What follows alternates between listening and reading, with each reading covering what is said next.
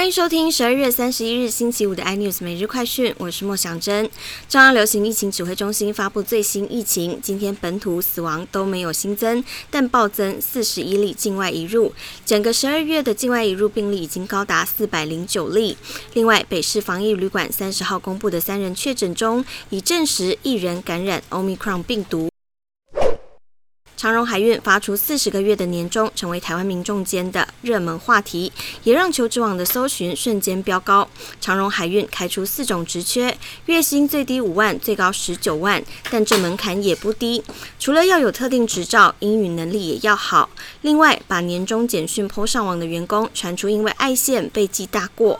对此，长荣回应：惩处案和铺路年终奖金没有关系。准备好跨年夜的行程了吗？跨年重头戏之一聚焦中台湾，台中有乐园将秀出摩天轮动画秀，搭配三百秒环状烟火秀。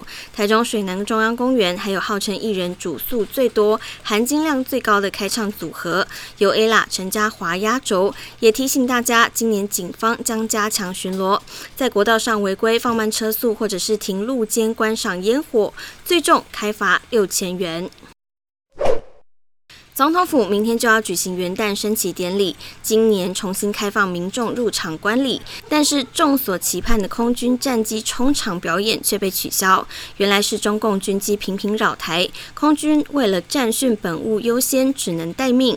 不过国人仍然可以欣赏精彩的三军乐一队的操枪表演。今年演艺圈传出不少结婚喜讯，相对的也有许多童话婚姻破碎。日本媒体针对二零二一年名人婚外情做调查，票选二零二一年不能原谅的不伦恋，桌球天后福原爱无悬念拿下第一名。更多新闻内容，请锁定有线电视四八八八 MOD 五零四三立财经台 iNews。或上 YouTube 搜寻三立 iNews，感谢台湾最大 Podcast 公司声浪技术支持。您也可以在 Google、Apple、Spotify、KKBox 收听最新 iNews 每日快讯。